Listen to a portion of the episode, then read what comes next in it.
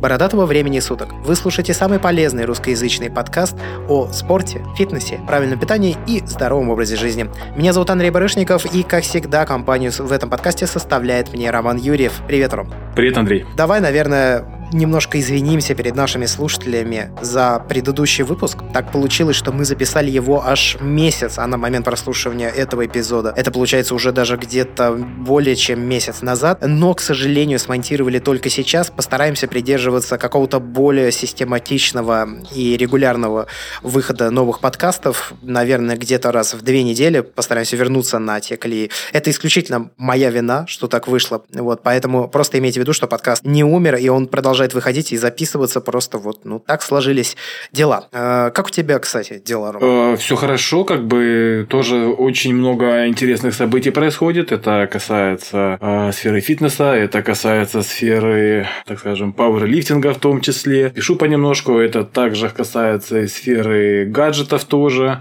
Вот, в частности, переехал на iPhone XS или XS Max и четвертый Apple Watch Series 4. Вот, я гаджетоманом как был, так и остался. Доволен? Да ты что, я, извините, писаю кипятком. То есть, э, ну, лучше iPhone только новый iPhone, а Apple Watch Series 4 просто три слова, там, пять слов. Э, это вот сейчас это настоящие э, смарт-часы в том плане, в плане скорости работы, в плане размера дисплея, в плане, ну, просто, я же говорю, это... И еще у меня такой прикол часами со всеми. Э, с первой серии, третьей, причем третья я попользовался им буквально там несколько месяцев. Э, не знаю, что со мной, но у меня эти часы начинают очень быстро разъедаться. То есть, начинают эти буквочки разъедаться, вот эти все дела, а в Series 4 там керамическая задняя панель, этой проблемы не будет. А, у тебя алюминиевые были, да, с пластиковым задником. Да, да, да. С остальными такой проблемы нет, но остальные, ну, как бы я смысла в них не вижу, то есть только из-за этого, поэтому... А сейчас э, керамикой, блин, просто бомба. Слушай, а вот как тебе автоматическое автоопределение тренировок, которое сейчас появилось? То есть он определяет, удобно. предлагает тебе удобно? Ты знаешь, удобно, причем я это определил буквально, ну, я на машине давно катаюсь, а, но время от времени хожу. Вот особенно, когда идешь, забыл там запустить, типа, ходьба и так далее, они сами определяют эту тренировку, сами запускают. Другой момент, я на тренировка, когда с людьми работаю, я запускаю как типа тренировка ходьба, что просто у меня был таймер, счетчик. Вот тут иногда мешает, что типа, а вы действительно ходите или вы фигню страдаете? Спрашивает. Но, опять же, на самом деле удобно, мне это нравится. Слушай, а он предлагает, я просто еще свои не получил, вот буквально со дня на день заберу, он предлагает завершить тренировку. Если ты забыл об этом, ну, нажать на кнопку. Да, да, это, да, да. Вот это, это самая, наверное, важная функция, потому что у меня часто бывает, и та, и другая, на самом деле, важная функция, потому что у меня часто бывает так, что я запускаю запускаю запустить тренировку. 3-4 часа смотришь, о, еще тяжелая этот, э, силовая тренировка. Да, предлагает. Да-да-да, буквально там 10 минут определяешь, что ты там успокоился, особо не, не тужишься, не пучишься, и говорит, э, видимо, тренировка закончилась, давайте завершим, и время примерно вот то, когда ты перестал напрягаться. Но Мы с тобой как-то обсуждали вообще пользу или бесполезность, да, Apple Watch и других подобных э, фитнес-трекеров на тренировках. У нас тогда с тобой были совершенно разные позиции, но после этого подкаста, я не помню, помню, какой это был эпизод, но какой-то из начальных бодибилдингов, по-моему, второй, что ли, гаджеты в спорте. Про устройство говорили, четвертый или пятый выпуск. Первые выпуски были там чисто про тренировки. Да, да, да. Что, что, что-то вот, в общем, из самых-самых первых выпусков в первом сезоне, если вы вдруг не слушали, то можете пройти послушать. И я, в общем, тогда задумался, что, наверное, ну, я что-то упускаю, да, я что-то, ну, не понимаю. И впоследствии я понял, что на самом деле часы, как, как вот в БЖУ, да, ты начинаешь считать, потом, а часы тебе дают аналогичную линейку, но только во время тренировки. То есть ты можешь, ты держишь себя в определенной пульсовой зоне, и ты понимаешь, когда ты не дорабатываешь на какой-то тренировке, или наоборот, тебе, может быть, стоит немножко попуститься, потому что, ну, слишком высокий стал ритм сердцебиения. И вообще об умных часах я рассказал в своем личном подкасте, он называется Loudmere. Если вдруг кому-то интересно, просто мне часто задают вопросы, типа, а зачем нужны умные часы, да, то есть люди сейчас разделились на два лагеря. Первые уже носят и понимают, зачем им, как бы им нравится, им удобно и так далее. И второй лагерь – это люди, которые не носят и не понимают, зачем. Вот для таких людей я как раз записал аудио. Мне изначально это было для подкаста «Пироги» аудио, но я также выложил его в своем личном фиде. Вот, я приложу ссылку на свой подкаст э, личный в описании поэтому, если кому интересно, можете пройти послушать. Я рекомендую. Хочу добавить, что не понимают, потому что не пользуются. Ты когда этим попользуешься хотя бы неделю, именно умные часы, не просто фитнес-трекер, а умные часы, хорошие умные часы. Пусть это будет там в области Android какие-нибудь там Samsung э, хвалят очень или Huawei, но конкретно Apple Watch, ну просто когда тебе приходят уведомления, когда тебе звоночки, когда вот это считают тренировки там, э, затраченное время, калорийность, ну к этому привыкаешь. Это потом, когда вот вначале кажется, что все так и было, когда ты потом, я свои часы Apple Watch Series 3 продал, ну там недели за три, как мне четвертые приехали за четыре, чего-то вот как-то палец отрубили, что-то не хватало, то есть, ну надо просто попробовать. У меня тоже произошли некоторые изменения. Я, в общем, начал такую глобальную переработку того, как я пользуюсь своими гаджетами, как у меня выстроен распорядок дня и на что я трачу свое время, да, и как я, это самое главное, его трачу. Просто какая возникла проблема? Вот я, в общем-то, никогда поздно, скажем, не просыпался. Ну, то есть, знаешь, я там вставал типа в 8, ну, такого рода. Ох, я тебе завидую. У меня в 6-7 утра обычно. Вот 7 это я прям сплю-сплю. Вот, короче, у меня, ну, там как получается, да, ты пока раз, расходишься, пока ты почитаешь новости, пока ты прочитаешь там все э, фиды, да, уже там типа часов 9-10, потом ты поел, уже 11, и, ну, и вот это меня, короче, не устраивало. Меня не устраивало то, что утром у меня как бы достаточно много по, ну, времени уходит в никуда, и вечером, получается, мне приходится сидеть, и Допоздна. вместо того, чтобы проводить, да, под ночь, когда я уже вообще никакой. Знакомая картина, очень знакомая, я прям, да. да. И не получается проводить э, время с близкими людьми, я решил, что это надо как-то менять, поэтому я перестроил свой график так. Во-первых, я добавил в него четкое расписание. Я вспомнил, что в школьные годы было четкое расписание, да. Я, я здесь сформировал такую некую сетку действий, а, такую как э, проснулся, читаю новости, тренируюсь. А, да, тренируюсь я теперь по утрам, я знаю, ты тоже тренируешься по утрам. По утрам я привык, мне очень удобно, потому что вечером, ну, тяжеловато. Э, тяжело привыкнуть заниматься утром, но когда к этому привык, на вечер уже ни за что не перенесешь. Вот, ну и, короче, просыпаться я начал в 4.30 утра. Класс. Я так, я так просыпаюсь уже полторы недели, я хочу сказать, что на данный момент мне нравится все абсолютно. Э, ощущение дня увеличилось в несколько раз, ну, потому что день увеличился, знаешь, когда вот типа 10 часов на часах, утра я имею в виду, то... А ты кучу всего поделал. А я кучу всего переделал, да, я уже сделал все самое важное, так скажем. И у меня остаются какие-то задачи, которые не требуют особой фокусировки, внимания и концентрации. И я к этому времени уже, конечно же, начинаю вставать, потому что я говорю, когда 10 утра, ты уже на самом деле бодрствуешь, получается, 5,5 часов. Это, это, и это время ты работал, там еще что-то делал. Получается, что уже почти рабочий день, да, законч... скоро закончится. Особенный кайф, когда ты понимаешь, что тебе уже можно расслабиться часика там в 4 дня, в 3 или там, и просто заниматься тем, что, чем ты хочешь заниматься. Ну, как бы... Да, именно так. Ну, к сожалению, пока что у меня не выходит э, нормально выстроить график сна, то есть э, организм еще привык э, ложиться поздно. Ну, как поздно, я ложился под 12. Это не сказать, что безумно поздно. Тут же ты же помнишь момент, что нужно по чуть-чуточку отодвигать время назад, не сразу. Ну да, я, в общем, так и стараюсь делать, потихонечку это получается. Иногда бывают какие-то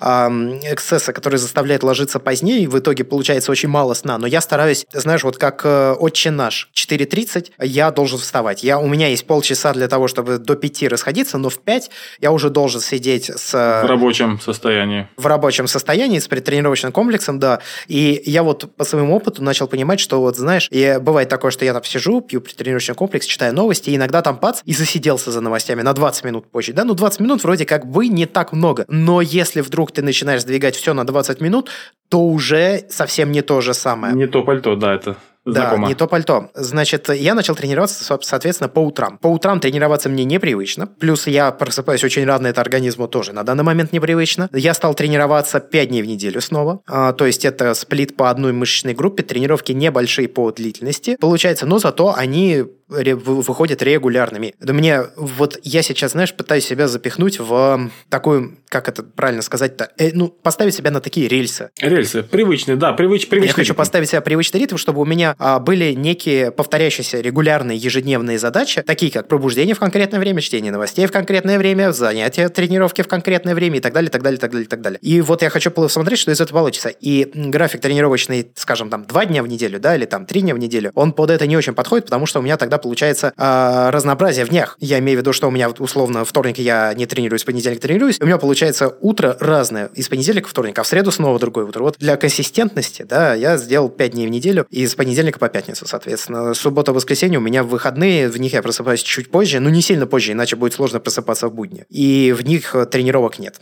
Вот, э, как-то так. Пока что не могу сказать не, ну, там, наличие каких-либо результатов, потому что это совсем недолго пока что длится. Я не уверен в том, что я смогу в этом ритме продержаться дальше, но мне хочется, потому что, знаете, когда ты начинаешь свое утро с превозмогания, да, если так можно сказать, а, ты уже сразу как бы побеждаешь себя и заставляешь себя сделать что-то тяжелое, а пробуждение, я честно скажу, за утро это самое тяжелое в 4.30.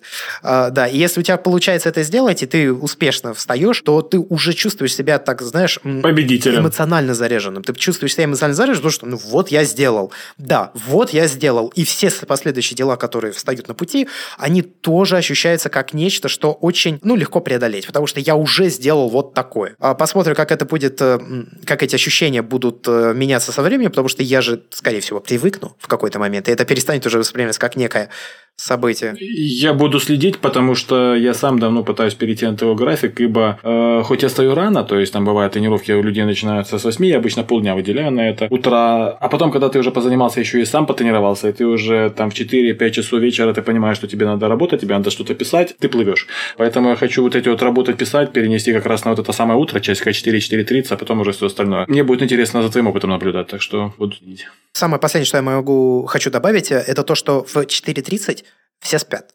То есть в Америке уже э, никто не пишет толком какие-то появляются, знаешь, единичные посты.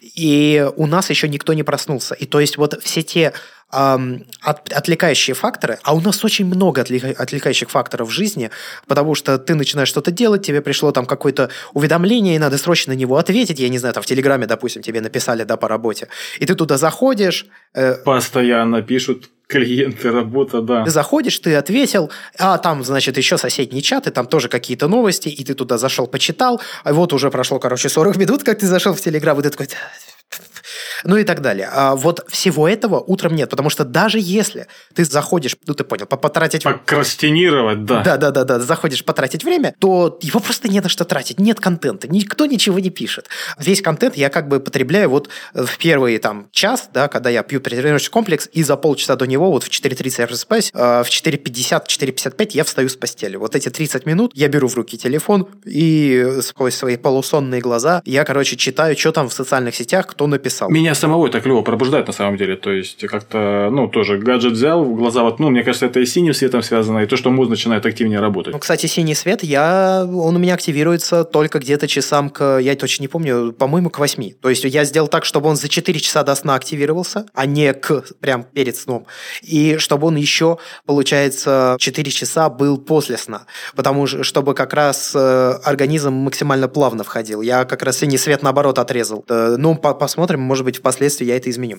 Но ладно, хватит обо мне, тем более, что это косвенно лишь все связано со спортом, может быть, как-то со здоровьем, посмотрим. А, личная эффективность скорее, да, это относится. Но у тебя большое произошло событие в карьере профессионального атлета, теперь уже можно, наверное, так сказать, потому что ты выступил на тех самых силовых соревнованиях по жиму лежа. Да, это был Кубок Украины 2018 UPC, э, Кубок Украины с пауэрлифтинга и отдельных упражнений. Проводился он в моем собственном городе, городе Чернигове. Собственно, это отчасти еще натолкнуло меня, что как бы никуда ехать не надо. В текущий момент я уже официально являюсь кандидатом мастера спорта по жиму лежа. Мелочь, но приятно. Завтра подам заявку на курочку. И это был очень интересный опыт, во-первых, тренировочный. А во-вторых, это был интересный опыт именно самих соревнований. То есть я сейчас понимаю, почему люди, по, по крайней мере, когда это касается соревнований в наших регионах, там, где официальных соревнований, там, где как бы деньгами и не пахнет, то есть максимум ты получишь медаль, грамоту и всеобщее почтение.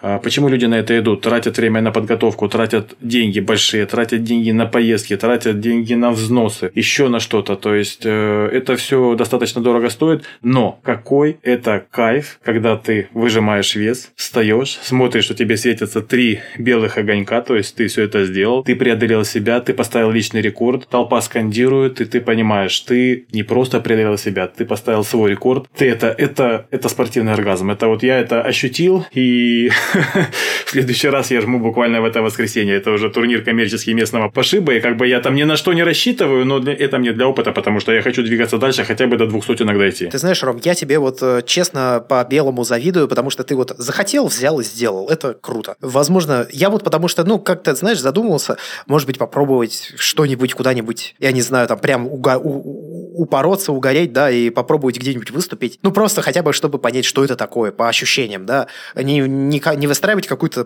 карьеру атлета. Ну, потому что... Попробовать? Да, да, да, просто попробовать. Будет возможность, сделай. Это того стоит любых затрат. Это, это блин, это кайф. Я как раз к этому и вел, что я пока понял, что морально и эмоционально, может быть, еще даже возрастно я не созрел к этому, потому что я... Ну, я как-то окидываю взглядом, и да, я, в общем, пока не до конца уверен. Ну, короче, посмотрим. Вот, но, но так или иначе, я прям... Я считаю это круто. Ну, то есть, я считаю, что человек свою жизнь должен попробовать максимальное количество самых разных вещей. Вне зависимости от того, что это вообще-то за деятельность. Это может быть самая разная активность, но обязательно надо попробовать, потому что жизнь, она, ну, как говорится, одна, и это, в общем, наверное, скорее всего, правда. Ну, будет как-то странно, типа, вот жить по вот в маленьком таком коро... в маленьком коробочке, ходить на свою э, привычную работу, дом, работа, дом, работа, дом, потом дети. Как бы да, это, конечно, тоже важно, безусловно, но ведь вокруг столько всего разного, таких разных активностей. Ну и вот э, спортивное выступление, на самом деле, одна из таких э, активностей, которые мне кажется достаточно интересным опытом. Стоит обратить внимание, я обратил на это внимание, что очень много возрастных атлетов, то есть 30 плюс э, люди, которые, в принципе, там зарабатывают чем-то другим, уже финансово состоялись, и для них это, да, для них это кайф. То есть, она, например, была женщина, она говорит, у меня уже трое детей, они как бы, ну, выросли, все, и вот мы с мужем ездим, мы этим занимаемся, ну, как бы,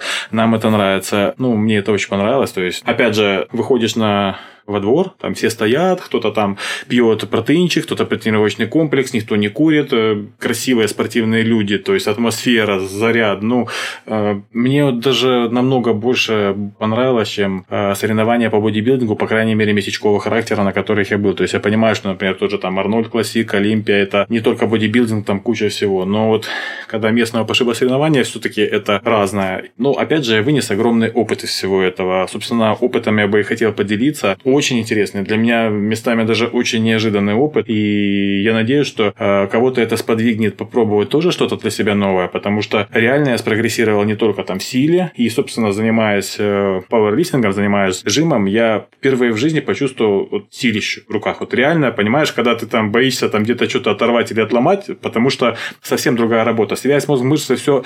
Но обо всем по порядку, чтобы это не было сумбурный восторг. Да, давай мы пройдемся вот с самого начала до самого самого конца. Вот если вдруг человек послушал вот эти все наши восторженные речи, да, и решил попробовать себя. Ну, то есть он решил попробовать выступить на как раз соревнованиях силов, по силовому жиму лежа. С чего начинается его путь и чем он заканчивается? Поэтапно. То есть с учетом, знаешь, там, вот ты говорил, какие-то взносы надо давать э, на то, чтобы выступить в соревнованиях а, и прочее. Вот, вот, вот вместе со всем этим. Первое, самое главное, если вы не занимались пауэрлифтингом я э, крайне рекомендую не пожалеть денег и работать с тренером. Причем в данном случае, то есть удаленно, не удаленно, неважно, технику как бы можно поставить более или менее удаленно, если вы будете не лениться и записывать видео, как вы это делаете. А почему? То есть, э, например, если бы мне самому это все делать, разбираться, мне бы предварительно пришлось прочитать пару-тройку книжек, а может быть и не раз, включая там по лифтингу, по тяжелой атлетике и так далее. Мне бы пришлось вникнуть в теорию построения тренировочного процесса, потому что в силовой в силовых спортах таких он все-таки немножко отличается, и здесь нам важен тоннаж за неделю поднятый, важно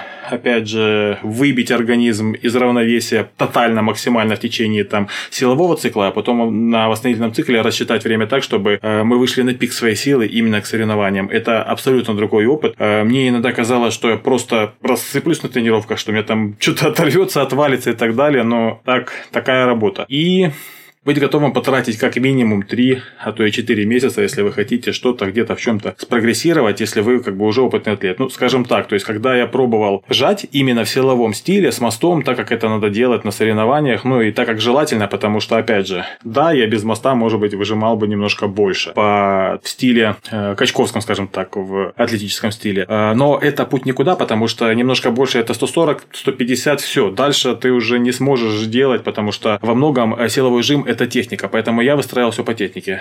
Я поднял свой результат со 135 килограмм в мосте, все по правилам, до 160 это то, что я выжил. В принципе, волнение, вот эти все дела еще по технике косяки небольшие. Силы, я думаю, хватает на 165, 167,5, это я проверю в это воскресенье. Поэтому, первое, есть возможность заниматься с тренером, занимайтесь. Нет возможности, выделяйте не 3 месяца, а хотя бы полгода-год и предварительно почитайте литературу. Ее я, ну, мы подберем, э, по возможности опубликуем, э, что почитать, и только потом занимайтесь и работайте по системе. Именно поэтому говорю, хотите сэкономить время, наймите тренера. Кстати, это не так дорого стоит на самом деле, потому что там тренеры работают по э, силовым циклам, по силовым неделям, то есть, грубо говоря, там денежку берут за каждую тренировку, это не так дорого выходит. То, что они составляют или за неделю подготовки. Ну, а сколько это выходит? Вот у вас, я понимаю, что у всех будут разные деньги, те, кто тренируется в Москве, там будет значительно другие цифры, но тем не менее. Ты знаешь, я опущу этот момент, потому что, я скажу честно, я, я знаю, что это все разнится, и на самом деле мне очень повезло, что подчиненных, а сейчас мы с ним просто коллеги, оказался очень серьезный атлет и чемпион, который занимался. То есть для меня это вышло достаточно недорого, и в принципе он берет недорого. Вот, ну как, ну, хотя бы прорекламирую еще раз этого человека. Я знаю, ты называл уже его имя в предыдущих подкастах, но еще раз это сделай. Это Виталий Минчук. Кстати, молодой достаточно парень. Парень молодой, 20 лет ему, у него уже 4 мировых рекорда по жиму лежа, по э, силовым, ну, по пауэрлифтингу. Вот. На этих соревнованиях он в экипировке пожал 270 э, килограмм, то есть в майке и это он уже мастер спорта международного класса, в том числе и в UPC. Он также мастер спорта международного класса в WPC Федерации. Вот. И ну, можно хоть к нему обратиться, его легко найти в интернете, в Инстаграме и так далее. Вот. Э, это первая рекомендация. Вторая рекомендация. Так, давай, значит, первое – это обязательно либо, и либо тренер, либо изучать, читать, изучать, читать, изучать и читать. Совершенно верно. Прежде чем что-то делать, потому что э, очень легко надорваться. Это первое. Очень легко, поверьте. То есть, когда работаешь на пределе, только техника, техника, техника. Вот. Второе, можно просто зря потратить время. То есть, ну, лучше хоть что-то сделать, чем ничего не сделать. Но я не раз был свидетелем, когда ребята жмут обыжать хоть как-то, и в итоге все равно они приходят к работе с тренером, только перед этим они успевают и, и травмироваться, и потом приходится переделывать технику, а это очень тяжело. Даже вот мне с моим огромным опытом э, я умудрился чуть-чуть и кисть потянуть, и плечо потянуть, как бы в процессе подготовки это все нивелировалось, я как бы все восстановил, но у меня и хват был совсем другой. У меня абсолютно, пока я это все перестроил, и это под наблюдением тренера, прошло достаточно много времени. Э, для того, чтобы, грубо говоря, банально избежать травм, избежать потери времени, либо тренер, либо потратьте полгода до этого и почитайте, изучите тему. Сложного, слишком сложного, там ничего нету. Разберетесь, найдете таблицы, найдете соотношения, вводите свои числа, свои пиковые а, показатели, все, построить цикл тренировочный не так сложно, как кажется. Ну, тут, конечно, еще имеет значение опыт, надо чувствовать, понимать, что, где, как, куда нагружать. Ну, скажем так, у меня прибавка, по словам моих э, друзей хороших, которые тоже занимаются жимом, в том числе спорта международного класса, например, Саша Онищенко. Э, у меня прогресс очень достаточно быстрый, как за три месяца, то есть плюс 25 килограмм это много. Обычно в среднем получается прибавить за такой срок где-то 15 килограмм. Опять же, опыт и все остальные моменты я хочу пожать 200. Второе. Питание восстановление, какие-то добавки. Э, в частности, креатин, обязательно, то есть э, в силовых он используется везде повсеместно. А мультивитамины омега-3 обязательно. По питанию, опять же, достаточное количество белка. Протеин я, если честно, я сейчас уже так привык много белковой пищи есть, поэтому практически не использую, мне хватает белка. Это крайне-крайне важно. Что касается применения там каких-то фармакологических средств и так далее, это по желанию, потому что я знаю э, ребят совершенно ничего не, не, не принимающих, то есть парень весит 67 килограмм, а жмет 125, два своих веса и и никогда в жизни ничего не использовал. Весьма, весьма, да. Да, да, он тоже выступил, занял, по-моему, второе место, и мастера спорта взял, насколько я знаю. Тоже мой коллега, мой товарищ, э, молодец. Это уже такое, это отдельно. То есть не надо думать, что все там захимиченные монстры, и как бы без этого не стоит и лезть. Ваши предпочтения, как, как вы считаете нужным, как вы считаете правильным, э, работая правильно, работая по системе, вы добьетесь результата в любом случае, потому что это физиология. Нету широкой кости, тонкой кости, там слабого суставно-связочного аппарата. Да, да, какие-то генетические моменты влияют на это все, но постепенно в любом случае укрепляются суставы, укрепляются связки, укрепляются мышцы. И самое главное, то есть сила – это в первую очередь связь мозг-мышцы. То есть э, научить наш мозг подключать максимальное количество двигательных единиц в момент времени, выкладываться максимально в один раз. Собственно, э, во время подготовки я привык работать там по три повторения, по пять повторений. Мне в свое время товарищи силовики говорили, Рома, там все, что больше пяти раз, это аэробика. Я этого не понимал, то есть там, ну, 10-15 раз повторов для меня это как бы легко и напряжно. Сейчас, когда я три месяца занимался, я потом начал работать на силовой выносливость, то есть по 10-15 повторений, это действительно для меня аэробика, то есть просто непривычно. Почему? Потому что тело привыкло по максимуму выкладываться в раз, в два, но максимум до пяти. То есть уже оно распределяет энергию таким образом мозг, он а, настолько заряжает, настолько запускает такое количество большое двигательных единиц за раз, что тебе на остальные разы уже просто не хватает времени. Ну, такой вот момент интересный получается. Поэтому, опять же, нужно понимать, и на питание деньги пойдут, и на добавки обязательно те же витамины, все, что я упомянул, это нужно, потому что ваш организм работает на пределе. Первые несколько недель нужно выбить его из состояния равновесия, нагрузить по максимуму. Тем более я еще изучал технику, у меня было по 4 режима в неделю. И плюс всякая подсобка, включая там и спину чуть-чуть добавлял, и ногах чуть-чуть добавлял, но на ноги работал, потому что, опять же, вроде жим лежа, но когда ты жмешь, когда ты силовой жим, ты жмешь всем, начиная там от кончиков пальцев и заканчивая бровями. И ногами упирайся очень сильно. Я это уже прочувствовал, особенно на самих соревнованиях, когда пожал 160 килограмм, и мне их зачитали, потому что у меня задница оторвалась от лавки. Грубо говоря, я стоя на мосту пожал. Я этого не ожидал. Привычно, ну, вернее, так получилось, потому что у себя в зале я жал с более высокой лавки. А там профессионально она чуть шире и чуть ниже, поэтому было непривычно. Ну, третий раз я уже задницу удержал на лавке, фактически руками это все вытянул, но ногами ноги работают очень сильно в таком жиме. Слушай, ну так надо, получается, желательно тренироваться на такой же лавке, которая будет на соревнованиях. Ведь это, судя по тому, что там все завязано на технику, это, соответственно, наработка, наработка, наработка, наработка, это же просто меняется лавка и меняется вообще все. Не, не все это как бы дело опыта, но, скорее всего, да. Я, видимо, может быть, буду пробовать время от времени ходить в зал, где у нас есть профессиональная жимовая лавка, там тоже тренироваться, чтобы привыкать к ней, потому что действительно было тяжеловато. Если бы я изначально привык к ней, я думаю, было бы намного проще, и задницу бы я не отрывал. Вот. Но, тем не менее, то есть техника другая, все другое, надо тренировать и ноги, и бицепс, и трицепс. Еще очень-очень интересный момент. Жим, движение, казалось бы, там простое движение, жим лежа, и все привыкли, что там грудные работают, сиськи качать, грудь, грудь, грудь. Ни в коем случае. В жиме несколько фаз, то есть это нижняя фаза, средняя, дожим. И тут в одном случае нужна спина, в другом для того, опять же, зачем спина в жиме? Банально для того, чтобы максимально свести лопатки, плечи отвести вниз. Это огромное напряжение для мышц, чтобы это все дело не разъехалось, когда у тебя вверху над тобой 160 килограмм висит, и ты их удерживаешь на руках. А трицепс это дожим, то есть это когда поднимаешь выше грубо говоря, 90 градусов, когда между локтем, плечом и предплечьем э, уже работают практически трицепсы. И если они слабые, ты просто-напросто не дожмешь. И когда э, нарабатываешь технику, как раз тренер очень важен и нужен, либо, либо записывать ее, чтобы понимать, где проблемы, в чем проблемы и как это все дорабатывать. Например, у меня там был слабоват трицепс местами, то есть у меня дожим был слабый. То есть я снизу выталкиваю очень хорошо, дожим слабый. Мы э, жали с э, брусков, грубо говоря, с упора, то есть чуть выше я просто вот нарабатывал это движение там, где у меня была мертвая точка. Мы жали с бруса, там, мы жали с резинками, чтобы, опять же, другая работа. То есть, грубо говоря, штанга там весом 100 килограмм, на нее натягиваются еще резинки, чтобы снизу было легче, сверху там прям тяжело, тяжело, тяжело. Опять же, дожим это нарабатывает. Много нюансов, все это разбирается по отдельным движениям, и потом э, подсобка, на, опять же, направлена на развитие тех мышц, которые отстают. То есть, я много работал на трицепсе, я много работал на дельты, потому что, как бы, дельты тоже были немножко не готовы к такой нагрузке, плечи все-таки работают очень прилично. Э, опять же, было много жимов, но эти жимы были не столько я грудь практически не чувствовал в них. Хотя смешно потом, когда клиентам показывал какое-то упражнение из арсенала бодибилдинга, ох, у меня там все болело и отваливалось, прям аж непривычно было. Другая работа мышц. Абсолютно другая, абсолютно. Окей, а, значит, допустим, человек нашел, значит, тренера, разобрался с питанием, добавками, там, я не знаю, спортивным или фармакологическими, неважно какими, а решил даже в какой весовой категории будет выступать, начал готовиться, окей, с этим разобрались. Что ему нужно сделать дальше, чтобы попасть на соревнования? Во-первых, нужно выбрать, в какие, на какие соревнования он будет участвовать. Есть разные федерации, э, и в Российской Федерации, и в Украине у нас это WPC и э, UPC. Зайти на официальный сайт, посмотреть календарь соревнований. Э, выбрать соревнования, в которых планируете участвовать.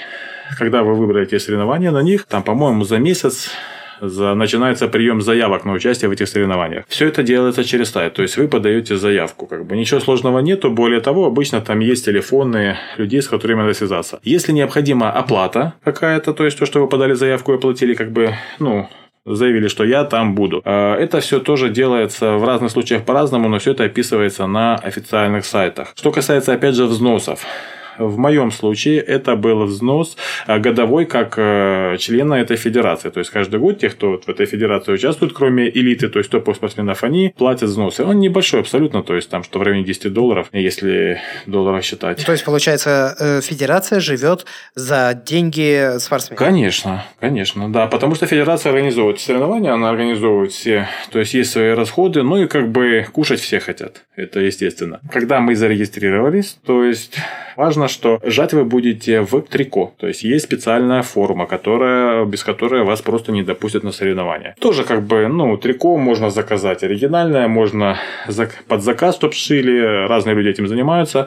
Стоит это недорого, там 20-30 долларов, может там, ну, до сотни, если там что-то хотите фирменное, типа Инзера или еще или Титана. Почему жмут в трико? Для того, чтобы человек не поддел чего-то, что ему помогло бы, типа, выше, то есть там или майки, или еще что-то. То есть трико там оно обтягивающее, там как бы все видно, это ну, официальная одежда, которая должна быть обязательно. Трико, под трико майка и даже э, судья может подойти и потрогать майку, чтобы она не была, чтобы это э, не была там компрессионная майка, то есть это должна быть обычная майка.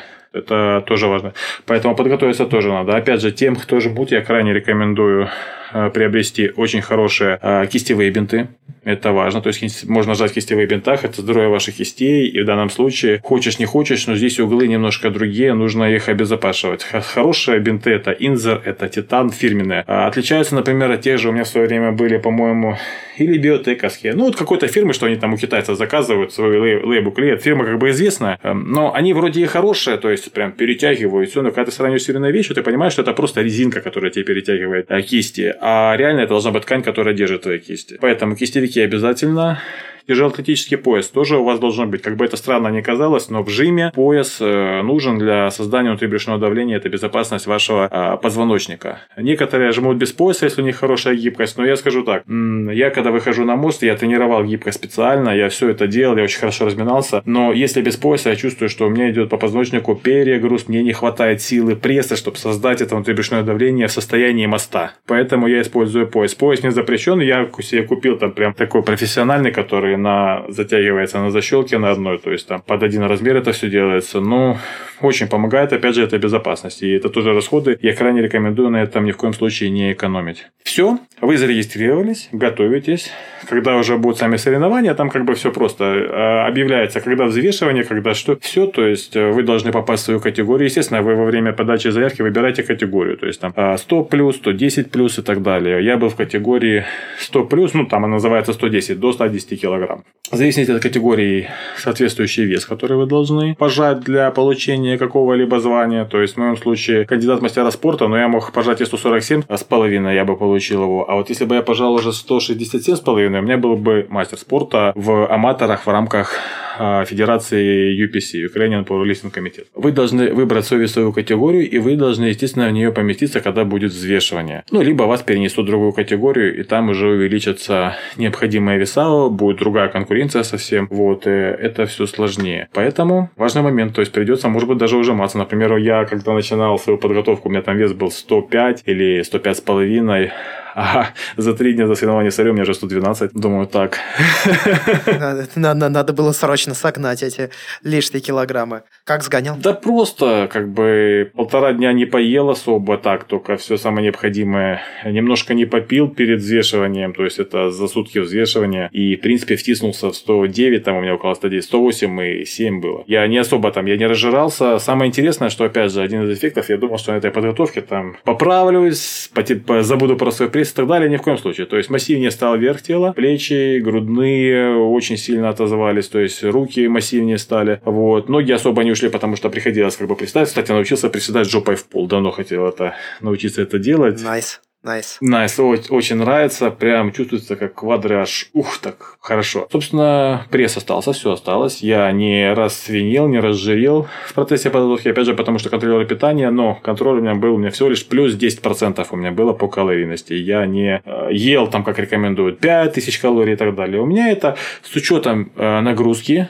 то есть Apple Watch считаю, сколько у меня там тратится калорий в день. Примерно, это все очень примерно. У меня было примерно вот плюс 10%. То есть где-то 3600, 3700. Мне на поддержку достаточно 3300 килокалорий на мои 100 плюс килограмм веса. Я здесь э, заходил в, вместе с девушкой в Якиторию, ну, ресторан такой, да, японский, и там, короче, у них новое блюдо есть различные. Одно из этих блюд, это из десертов, называют, это какие-то мега-шейки, не мега-шейки, не помню, как называется. Короче, это напиток, сладкий напиток, да, и в нем э, сверху там взбитые сливки, какой-то пирожное сникерс, какие-то трубочки вафельные, туда, значит, засунут какие-то крекеры, орешки тоже из сникерса типа. 1127 килокалорий. Я такой смотрю и думаю, вот это просто оружие для этой сахарной комы, чтобы сразу впасть. Да, ну, либо люди, которые не сильно разбираются, так они, о, работа на массу.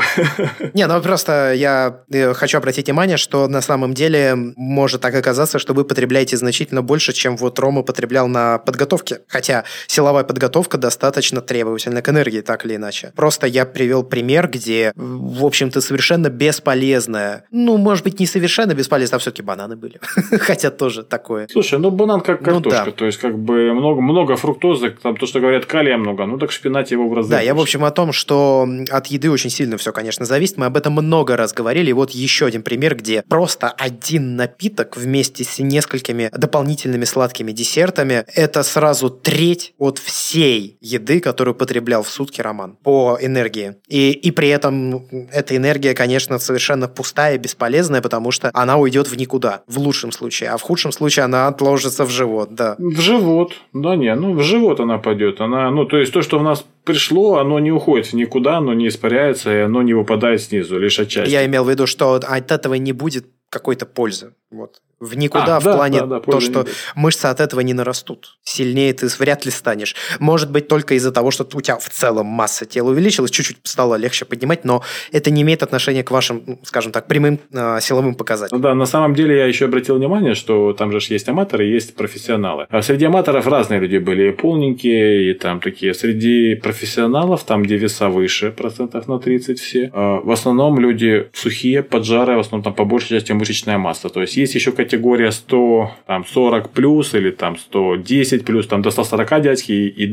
и больше, там уже как бы не следят. Неважно, там пресс, не пресс, но вот когда люди до 110, очень поджары, очень крепкие, сплошная мышечная масса. То, что дальше уже понятно. И, ну, это профессионал, это люди, которые поднимают там за 200 далеко и, и жмут тоже. Что ж, Ром, спасибо за такой э, экскурс в мир силового спорта. Это было интересно, потому что я для себя, допустим, узнал некоторые вещи, которые до этого не знал. Ну, как, допустим, то, что все атлеты платят. Я, то есть, слышал об этом, но, знаешь, никогда не задумывался. А сейчас понял, что за счет как раз этих денег все и живут. И получается... Взносов, да. Да, и получается, что, конечно, если рассматривать эм, эту сферу как сферу для заработка, то заработок здесь происходит, конечно, не на соревнованиях. Только, нет, если речь касается соревнований, это только коммерческие турниры высочайшего уровня. Высочайший уровень, это мы понимаем, да, туда пилите, пилите, пилите, пилите еще. Причем не все далеко, ну, давайте будем честны перед собой, большинство не допилит. Конечно, это, это опять же работа людей, которые э, либо действительно уникальная генетика, либо это ребята, которые настолько, ну, можно вспомнить вот того же, ой, кто у нас там становый чемпион России очень много поднимает. А, Белкин? Вот, Юру Белкина. То есть посмотреть на его технику, она филигранная. Это просто углы, то есть его становая, его присед, его жим, это... Ну да, за ней действительно приятно смотреть. Это, это человек, который вложил просто годы, он понимает биомеханику от и до. Это, то есть Юра Белкин,